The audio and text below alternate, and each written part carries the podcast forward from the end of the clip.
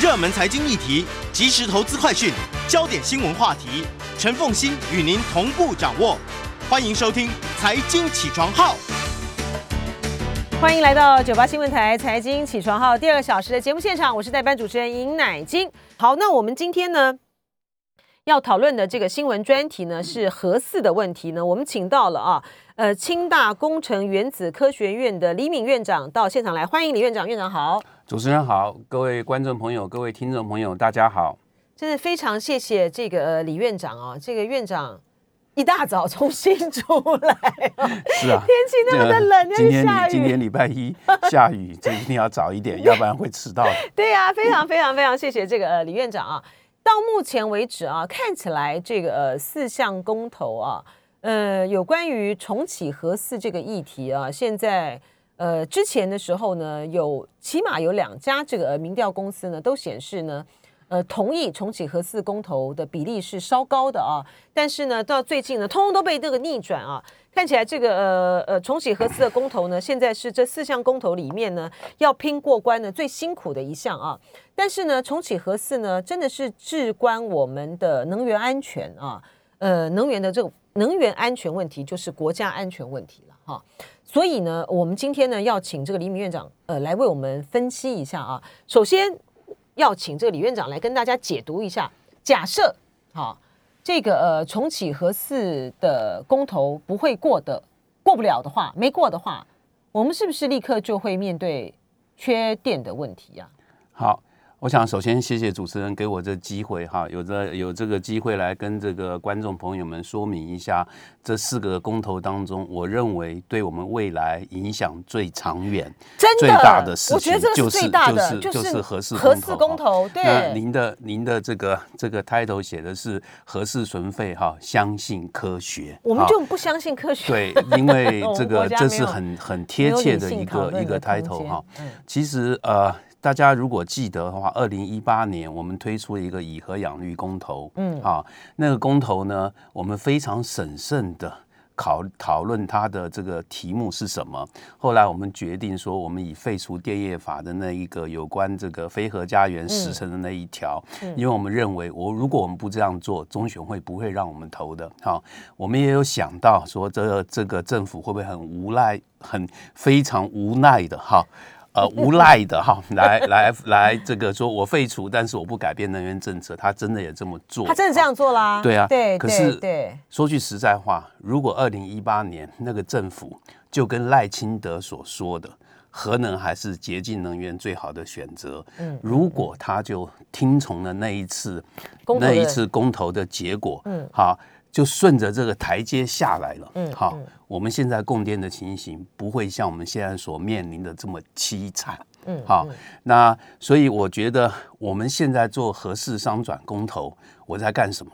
我再再搬一次台阶让他下，我已经搬了一次了，他不愿意下来，好，那我再搬一次，看他愿不愿意下来。为什么要再搬一次呢？因为我们在未来几年会严重的缺电，啊。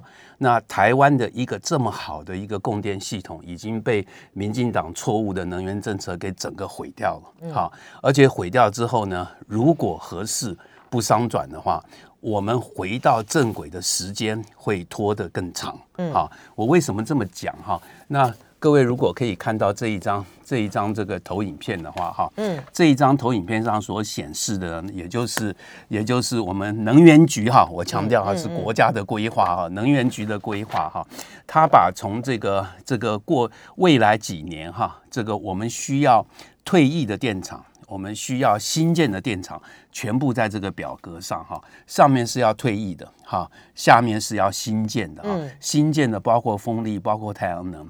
我今天不管它风力是不是盖得好，我也不管它太阳能是不是盖得好，我都算。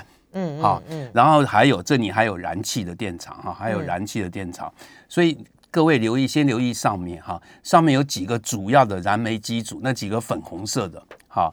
都是他说要退休的哈。我跟这个在听广播的呃听众朋友呢说明一下啊，呃，这是能源，这是李敏教授啊院长他制作的，这是能源局所提供的资料，在呃要除役的这个电厂里面，嗯，这个呃能源局呢提出来，刚才这个李教李院长提到的，呃要除役的包括了新达电厂在一百一十二年的十二月，呃要除役有两个厂啊，两个机组，有两个机组，然后一百一十三年呢麦寮呢有两个机组，六月和九月啊要除役，然后呢呃在一百一十四年的十二月呢新达的。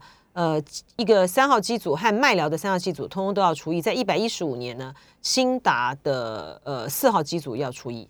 嗯，对。好，那有没有发现一件事情？嗯，争议最多的台中二号机跟三号机，嗯，不在上面。嗯，好，那他一直跟台中人讲，我是备用什么什么，他根本没打算把它除役。哈，好，那我们先看完，大概了解他的规划。所以除役的主要是燃煤。好，那新建的主要是风力跟太阳能，还有燃气哈，还有燃气。好，那我们再看下一张这个图哈，这张图就告诉我们的危机在哪里哈。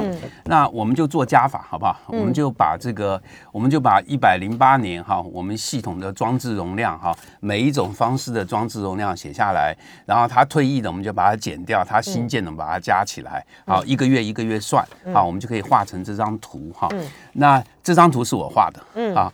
但是是依据他们的资料哈，所以纵坐标是什么？我整个系统的装置容量，嗯横坐标就是日子哈，嗯就是说每月每一个月一个月哈。所以你看啊，这个是叠上去的概念哈。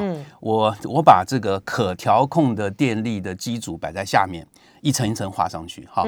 那到最上面那条图呢，是我的总的装置容量。嗯，那从上面往下面走呢，有另外一条线，那是把风力扣除之后的。好，再往下一个就把太阳能发电给控扣除的。好，那我们就说了，底下我们全部称它为可调控电力。嗯，好，请注意哦，这水力也在里面哦。嗯，如果没水，我们就没办法发电了。我还把它算进来，好不好？好，所以这是可调控电力。来，今天有没有发现哈？这条线是平的。对，这条线是平的。可调控电力里面呢，包括燃气，包括燃煤和燃煤，还有核能，还有核能。一百一十四年之后，我们就没有核能了。对啊，那底下还有什么水利？还有什么这个生殖能、生殖能、燃油、燃油，对，这些都是可以调控的。嗯，就说我电力公司要它起来，它就起来；我要它关掉就关掉。嗯，好，我可以自由控制的。我们不把这个太阳能跟风力算在可调控机组里面，是因为它不稳定，对不对？对，没有，它不可调控。它不可调控。你要它的时候，它没有。好，那我们现在看，哈，可调控电力几乎没变。嗯，那我前面画个圈圈有没有？画在一今年的六月。六月为什么画在今年的六月？因为今年五月的时候我们有两次停电，嗯，五月十三、五月十七，嗯，对不对？然后从那天从那，然后我们就画了一个。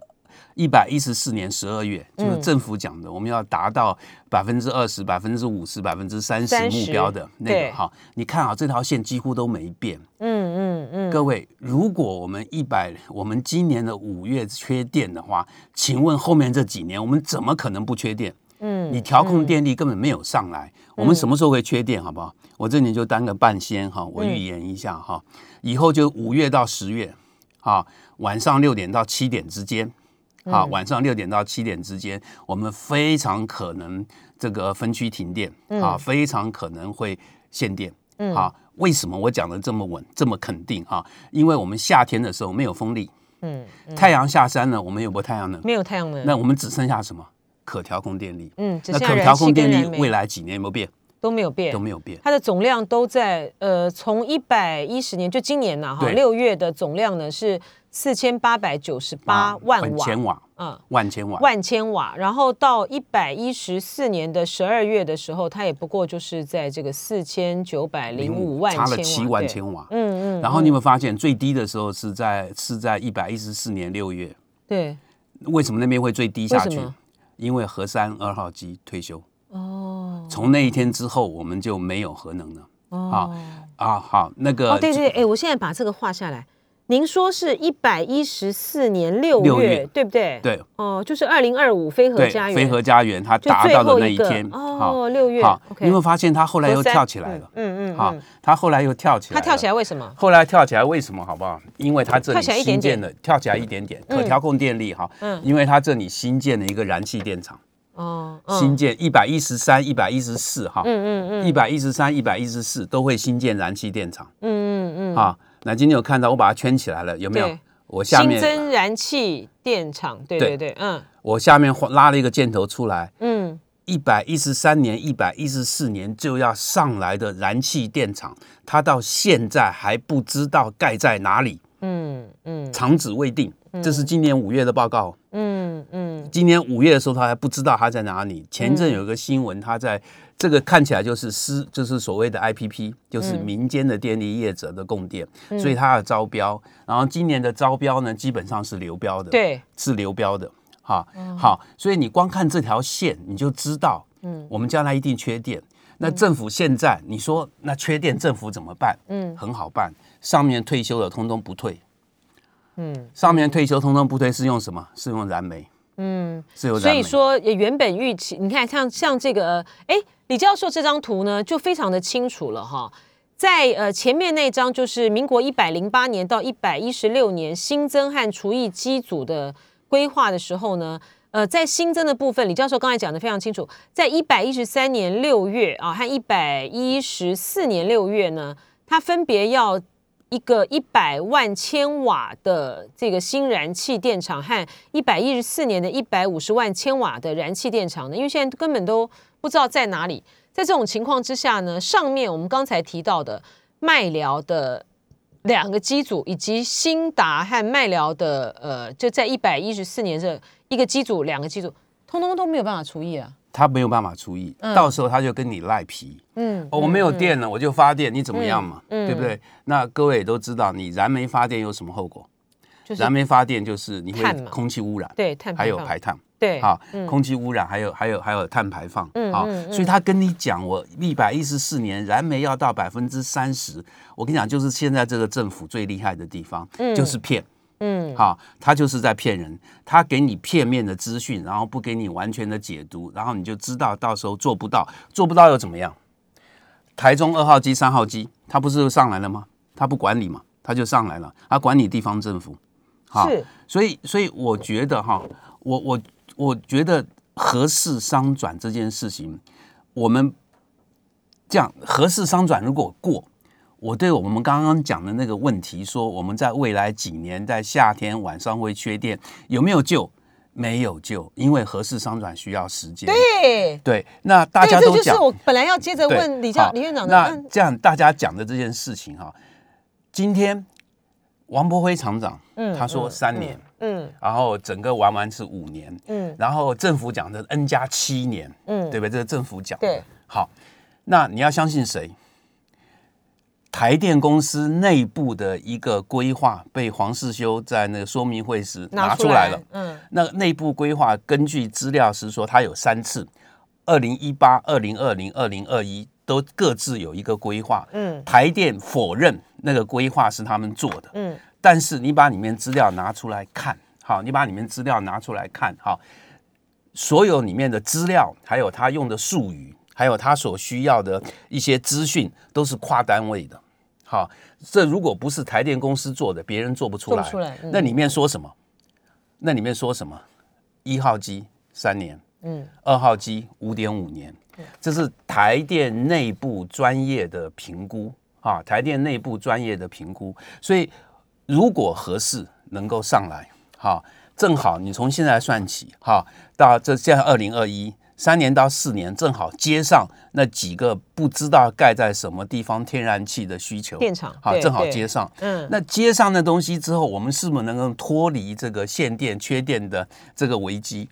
不会，因为我们是替代了它不知道要盖在哪里的天然气，嗯对不对？好，嗯所以我我跟各位讲哈，合适是一个是啊、这是民进党的废核哈，废掉合适，尤其是合适是民进党的 DNA。嗯好他从在党外时代就以合适这个议题跟国民党之间有多少的争执，有多少的斗争，所以对民进党和言而言，如果我让你核市场运转，是我的失败。嗯嗯 OK，对他而言就是一场就是一场羞辱。为什么可以让他运转？好，各位有没有想到，民进党现在完全执政，他要废掉核四，一句话而已，他只要下个命令跟台电讲，把核市拆了。嗯，好，我不用拆厂，我把里面重要的设备卖掉，或者把重要的设备移除，我核市就废了。他为什么不做？他做不到，他不能做。好，最大问题在哪里呢？三千亿，对，谁给？啊，我政府如果有本领，认列三千亿，嗯我我政府全部给你、嗯啊！他，你最近看到一些讯息说啊，我分年认列，嗯。有没有听到这句话？嗯嗯。分年认列，我每年啊补偿几百亿，然后我几年把它认列完，能不能这样做？台电公司是一那个倒了吧。营公司，任何一个公司都是靠公司债是。在撑着，是。对不对？那公司债有债性，嗯哼你债性平等变的话，你利率就变高。是李教授，我们要先进一段广告啊。广告之后呢，回到 News 九八财经起床号的现场，我们要继续请教清华大学工程原子科学院院长李敏呃院长来为我们分析啊，到底核四重启与否啊，对于我们能源安全的重要性。其实听李教授分析起来，我们不止核四要重启，我们现在的非核。欢迎回到 News 九八财经起床号的节目现场。我是代班主持人尹乃金，我们继续请教清大的工程原子科学院院长李敏李院长啊。哇，院长呢制作了非常多的很详细的啊这个表表表图啊，可惜我们今天大概没有办法那个完全提到，但是呃，但是刚才呢，我们听这个院长的分析呢，非常的清楚，就是说以台湾现在的呃供电状况、能源的来源啊。各方面的情况来讲的话，其实我们不只是要呃重启核四，我们的二零二五非核家园它也不能够推动啊。它如果一旦推动的话呢，其实我们就立刻就是要面对这不是他缺电的危机。这不是它推动不推动的问题，现在我们正一步一步的走进去。嗯那我们怎么样才能转变它的方向？就是靠这次公投，嗯好，就是靠这次公投，好，因为核能发电，好，核能发电，核能电厂非常重视安全。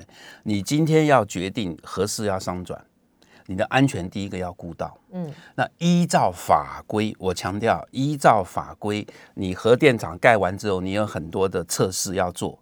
测试做完之后，都要法规管制单位，也就是原能会说你的测试是通过的，我接受你测试的结果，然后一步一步往后做。所以我今天核实现在核市场一号机哈是已经是完工的状态，嗯好，一个是完工的状态。我讲句开玩笑的话，纯粹开玩笑，如果没有法规管制单位，嗯如果没有法规管制单位，电力公司自己弄一弄就可以上来了，就跟一般的燃气机组一样，已经盖好了嘛，对不对？我测试完就可以自己自己测确定设备不会毁坏就上来了。可是核电厂不一样，核电厂因为要法规管制单位要审查它测试的结果，所以我们现在吵得沸沸扬扬的所谓试运转测试。你现在如果要重新起来，你试运转测试要全部重做一次，可能又要半年的时间，光做那些测试。做完测试之后，原人会审查通过，你试运转测试，你所有的系统都能够达到它的功能，我就准你装燃料，把燃料摆进去。那燃料装前燃料哈，是一个核电厂建厂非常重要的一个里程碑。装进去之后，你还要做什么呢？还要做热测试，嗯还有一些测试还要做。那这些热测试做完之后，给袁能会，袁能会说好，可以，你通过了，你开始试，你开始所谓的试运转。好，开始试运转，你试运转可能要半年的时间哈，可能要半年的时间呢，你才能够把试运，就说确定这机组是稳定的，你才能够达到商转可以供电。嗯所以各位听我讲这些事情，就知道那个机组现在的状态是好的，是可以用的。好，我再讲一句话：如果核市场真的是像民进党政府讲的那么不堪，你开放让大家参观，嗯看还有谁会赞成核市场会启动？你为什么不敢开放参观？啊，你为什么不敢开放参观？好，你为什么把门关起来，不让他了，不让大家了解真实的状态？嗯好，所以我我就说这个，还有我一直在讲一件事情，我今天让核市商转这件事，不仅仅仅是为了我们未来几年的缺电，好，我们还有更更重要的一个目标要完成。这个目标不是我们要不要，是国际社会要的。好，嗯什么东西呢？减碳。嗯好，各位知道核市场两部机组每年发，我们讲整数两百亿度的电。好，如果我用燃，我去替代燃气，我的二氧化碳排放减少一千万吨。嗯，我替代燃煤减少一千七百万吨。OK，所以一个核市场就一千七百万吨。那我在讲，我把核一二三厂如果通通延役，我核能发电总量六百亿度电，嗯，我就是五千万吨。各位知道台湾的二氧化碳排放是多少吗？大概是三亿。嗯，五千万吨是多少？百分之十六。嗯，百分之十六。哎，我们二零三零年政府说我们要减碳百分之二十五。国际上说对不起，你要减碳百分之四十五，四十五，对对，还差百分之二十，嗯嗯，这就百分之十六嘞，嗯嗯，百分之十七嘞，嗯，好，所以各位可以看得到这个核四会对我们这个减碳的这个贡献有多大。当然，很多环保人士讲啊，核是非常危险，核能非常非常危险。我觉得这里永远是两派之间的一个争议哈。你今天你看到核电厂的危险是什么？是偶然，嗯，懂我意思吗？嗯，核电厂要出事了，它才会，它才会造成那些后果。好，那针对气候变迁，是不是像国际的国际上的一个趋势是认为是什么？是必然，嗯嗯，对不对？当然，有些人有不同的想法，你必须你必须听听那些人，你要你要的话，可以去听听那些人想法哈。但是国际上的认知现在是必然。你为了这个，为了一个偶然，OK，还有一个必然发生的事情，孰轻孰重，你自己有个判断。还有一件事情，核废料，嗯嗯，核废料，大家都讲核废料不能解决，好，但是你不可否认的一件事情，核废料是所有发电方法之中被照顾的、被最周到的废弃物。好，嗯，你。现在，如果有人问我，请问核废料的存在对于民众的风险，现在来讲，民众的风险是多少？我可以很肯定跟你讲是零。为什么是零？因为没有任何的核废料是没有被照顾到的，而跑到环境之中去的。跑到环境之中去的，它一定在环境的背景辐射之下。嗯嗯。好，各位知道吗？如果你到网络原能会的网络上去看一看。蓝宇核废料那个暂存厂，OK，它的门口它的背景辐射剂量比台北火车站还低，嗯，啊，比台北火车站还低，所以我这里很负责任的讲，核废料，如果你认为你找不到地方去埋存它，就是没有解决的话。嗯，OK，那我没办法跟你谈，好，因为个人认知不一样。但是你不能否认的，它是一个被照顾的最周到的废弃物。那给各位看一个东西呢？如果你觉得，如果你觉得核废料不能解决，那请问一下，燃煤发电、燃气发电的空气污染解决了吗？嗯嗯嗯。啊，那你说燃气比较干净？哎，对不起哈，燃气你空气污染比较好，但是不是零。哈，对，它一样会制造 PM 二点五哈。那我这边整理了一个资料哈，给各位看一下哈。这个纵坐标呢，就是每十万人发生癌症的数目啊，发生癌症的数目。横坐标呢，就是从横坐从是每一年哈，每一年的改变，你会发现这是肺癌哈，很明显的一个上升的趋势。好，当然你看到这个结果，你要尝试去找原因哈。尤其在女性哈，女性在这一段时间呢上升了百分之六十九。OK，那你现在去看一下，我们把台湾真的是六十九哎，对我还想说，我有没有看错？这个二零零一年到二零一八年，女性得到肺癌的比例呢增加了百分之六十九哎，对，嗯，好，那如果我们把另外一个数据画出来，也就是也就是说，我们这个我们过去在这些年里面，我们燃煤发电所使用的量。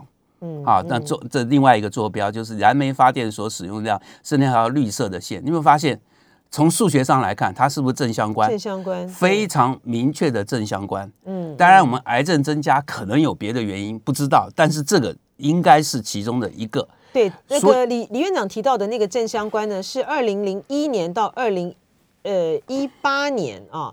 我们的这个新达火力的四部机组，还有这个呃台中火力的一到四号机并联，所以在这一段期间之内呢，我们的这个增加的非常的比例非常的悬殊。对不起，不是哈，我那边写的只不过就是说我新达火力上来的时间，还有台中火力上来的时间。台中火力现在是十部机组，嗯嗯，啊，我只那边标出来是说我们从那时候开始有大量的火力发电上来，燃煤发电上来，是，所以我现在后面画那条绿色的线呢。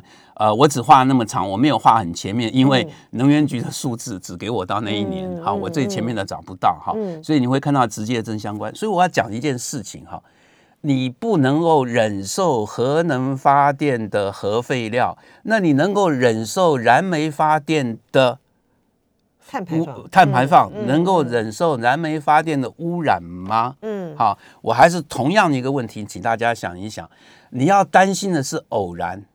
核能电厂发生事故才会有这个风险，还是你要担心这个必然？因为你如果不用核能发电，你势必要增加燃煤发电。我讲的很明确哈，嗯，燃气发电我们现在已经到了极限，你根本来不及了哈。那你势必要增加燃煤发电，那你燃煤发电会造成民众的。这个这个这个肺癌发生率的上升，这已经是统计学上一个非常明确的关系，这是必然。嗯，好，所以你到底要要在乎那个偶然，还是要要要要在乎这个必然？嗯，好，你懂我意思。所以从这里哈，从这里我们看得出来，合适哈，对我们的这从能源供应的安全，从这个二氧化碳排放的量，然后从对民众健康的风险。哈，这个都是都是很重要的一件事情哈。是，然后天然气这次也被在这个呃 COP twenty six 的时候被提到有关于甲烷的排放，它也是会造成污染的。嗯，甲烷是这样哈，嗯，甲烷如果它跑到空气之中去的话，它的半它的衰变的速度非常的快。好，它很快就会被大气化学所分解。好，如果我没记错，它十年的时间。嗯，二氧化碳是上百年。嗯，好，嗯，可是甲烷对于温室气体的效应呢是非常强的，是二氧化碳的八十倍。嗯嗯，那这些气候学家们呢，用一个平均值以一百年来算，是二十八倍。是，所以甲烷如果我们要减轻这个温室，减轻这个。气候变迁的话，你去限制甲烷是一个非常有效的一个方式，所以这回达到这个结论。那甲烷，我们大量的利用天然气，哈，就天然气就是甲烷，主要是甲烷，会不会造成这些这些这些？各位，我们用天然气发电，我们把甲烷烧了，已经变成二氧化碳了，所以它出去的不是甲烷。好，可是你天然气在运送的过程，在开采的过程之中，你都会有释放甲有有释放甲烷，所以如果因应这个规定，你势必要增加什么？要增加防范措施，是，而且会增加成本，而这增加成本之后，就使它的价格呢就会更往上提啊。您现在听到的呢是清大的李敏院长，我们先进广告，马上回到现场继续分析。欢迎回到九八新闻台财经起床号的节目现场，我是代班主持人尹乃金。我们继续请清大的工程原子科学院的院长李敏院长来为我们解析啊。我们刚才谈到呃有关于碳排放啊，就是我们烧煤啊、烧天然气对于我们环境的影响和这个伤害啊，我们要来讨论一下这个天然气的价格啊。就说日本呢，你说受到这个呃核灾的这个影响啊。嗯，它这是海啸哈，然后它的管理上面出了这个问题啊，所以造成了很大的这个呃灾害啊。呃，但是呢，日本即使是如此，在呃就在这个三一大地震之后，它停掉了所有的核能发电厂的这个机组，但是它现在又在恢复了啊。主要呢，就是因为呢，天然气的价格呢实在是太昂贵的，使得呃日本呢从一个贸易的顺差国变成是一个逆差国啊。那我们现在呢？我们看到了，在今年的就在前几个月啊，因为国际的天然气的价格上涨啊，呃，造成了全球的能源上面的很大的一个冲击啊。我们是因为中油冻涨的关系，所以我们都不感觉到这个天然气啊、石油价格在这个涨啊。所以，我们未来如果说要百分之五十啊，要依靠这个天然气的话，其实政府起码应该老实跟我们讲，我们的电价会大涨。我想这个政府没那个能力预测天然气的价格，谁有能力预测天然气价格，谁现在是亿万富翁，对不对？是是是。好，所以我我想讲一件事情哈，天然气发电有一个特质，它买燃料占成本发电成本的百分之九十。嗯嗯，因为它建厂非常便宜，但是燃料很贵，所以你只要天然气涨一倍，你天然气发电成本就涨百分之九十。啊，嗯。核能发电另外一个特色就是，因为它建厂成本非常的高，嗯。所以买燃料，我就说买铀的成本大概百分之五、百分之六，所以你哦铀涨一倍，哦，你涨多少？你涨百分之五，涨百分之六所以你相对来讲，核能发电的成本就比较稳定啊。嗯嗯。我我谈论核能已经三十年了，我从来不会跟朋友讲说核能发电比较便宜。好，你是否便宜要看很多的因素。OK，所以核能发电不见得比较便宜，但是它建厂一旦完成之后，它的成本一定非常的稳定。嗯，好嗯嗯，如果我们百分之五十的东西依靠天然气，嗯请问一下，你怎么样来稳定你的成本？哈，嗯这是一件事情。还有另外一件事情呢，就是运送的问题。哈，嗯呃，我只讲哈，这是台湾的台湾的这个这个这个天然气的运送出来的管运送出来的这个这个路径哈，你会发现都经过，通通经过这个台湾海峡。对，所以，如果台湾海峡有任何的风吹草动，你再往远处看，都经过很很多地球上被认为地缘政治比较敏感的地方，那些海峡，嗯那些地方有风吹草动，你天然气进不来，嗯你天然气进不来，请问你用什么方方式来发电？嗯所以你大量的依靠天然气，你是完全不把国家能源供应的安全摆在眼里。没错，那在这里就是我们只要像不要说地缘政治的风险，我们像长荣这次呢阻断了那个航道，我们就没电了。我给各位看另外一张图啊，嗯很有意思啊。大家如果对于政、对于世界形势感兴趣的话，看这张图哈。嗯这张图是什么？这张图是是苏俄的这个天然气怎么到欧洲去，？嗯以前通通走乌克兰，嗯，乌克兰跟苏俄如果有什么不快乐的时候，谁最紧张？欧洲欧洲最紧张，嗯 因为不，它天然气进不来，所以避免这件事情怎么办？我不经过乌克兰，所以我在海上建输送管，嗯一个叫北溪一号，还有叫北溪二号。嗯。北溪二号很熟了吧？哈，是。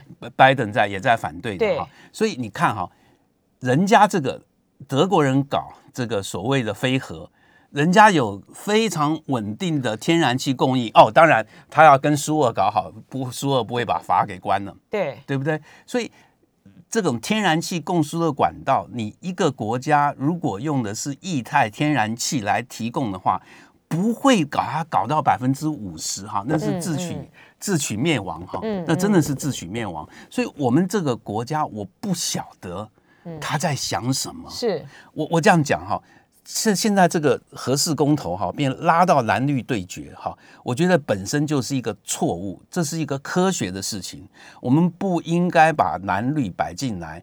我讲的比较极端一点好不好？就算支持绿的人，他认为我们应该走向独立的这条路，啊，这是另外一个议题，我们不谈这里不谈哈。那可是你要走向独立，你更需要有更可靠的电力来源呐、没错没错对不对？所以你对站着，嗯李登辉先生就讲过一句话啊、嗯你要赞成台独的话，你就不应该反核。嗯非常明确，你要赞成台独，你就不应该反核。那你说对不起啊，我盖核能电厂，中共会打他？不会的。OK，我要打你的话，我宁可去打天然气接收站，那个震撼效果更大。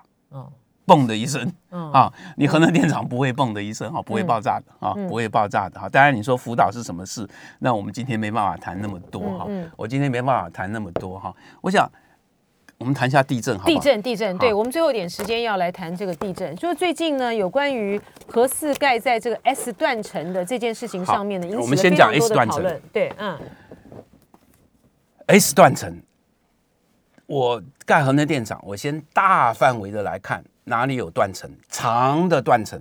重要的断层，我先来看，然后看它是不是活断层。所谓活断层，就四万年有没有动过？嗯啊，大范围决定之后，我们再做小范围的探勘。嗯所以小范围的探勘的时候，地质上你一定会发现一些结构的不一样。所以它从最简单的线形名词哈，嗯线形，呃，结构构造，嗯啊，再来是断层，再来是活断层，不同的等级越来越严重，对不对？好，S 断层，大家会觉得 S 这个字很恐怖，因为弯弯曲曲的，对不对？错了，S 是什么？S 是代码。嗯，因为他当初在做小范围探测的时候，发现很多不同的东西，所以他就把它代码就编号一二三四五六七八九一样，所以这个正好编到 S。好，所以说有人说它是活断层，各位地质地质学者也有派别。有些人认为是活断层，有些人认为说不是，所以大家要根据一些条件一个一个来讨论，嗯，然后最后来决定它是不是活断层。那这个呢，很多地质学家认为它不是，嗯，好，即使它是，好，即使它是，你知道它多长？两公里长，嗯，东北大地震，日本东北大地震那个断层五百公里长。嗯，所以断层越长的时候，它所释放的能量越大。嗯，那这个断层如果真的是活断层，它也真的动了，对核市场的这个地表的移动的加速度影响是零点一 g，g 就是九点八 meter per second square，啊，是零点一 g。核市场的这个地表的设计是零点六六 g，所以即使它是一个活断层，它动起来也没有太大的影响。好，还有它是不是活断层？我们要认证，对不对？那个两公里长，那有些人讲，对不起啊，我要确定它是不是活断层，我要开挖，我要把建筑拆掉。错，各位看这张图，哈，下面红色的线就是那 S 断层。嗯，OK，你有没有看到它两边都有凸出来？所以我只要在两边挖下去，一两两三个月就做完了。嗯，好，就可以确定它是不是活断层。好，那这里还有另外一个另外一个东西呢？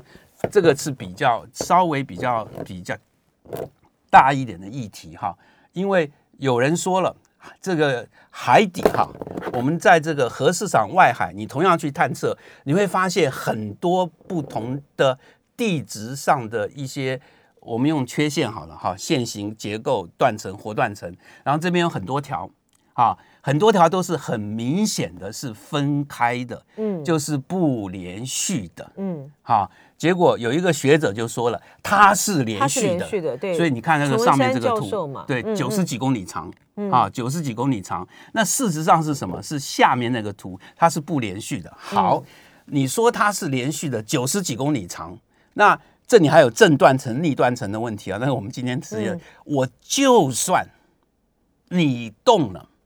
就算它是连在一起的，嗯，它对核市场的影响是多少？陈文山自己算的，嗯，最大最大已经到了极限的影响，地表是零点六八七，嗯，我们刚刚讲核市是多少？零点六六，对，所以只差一点点，那个加强就好了。是我们因为时间的关系啊，今天只能讨论到这里。非常谢谢李敏院长的分析，谢谢。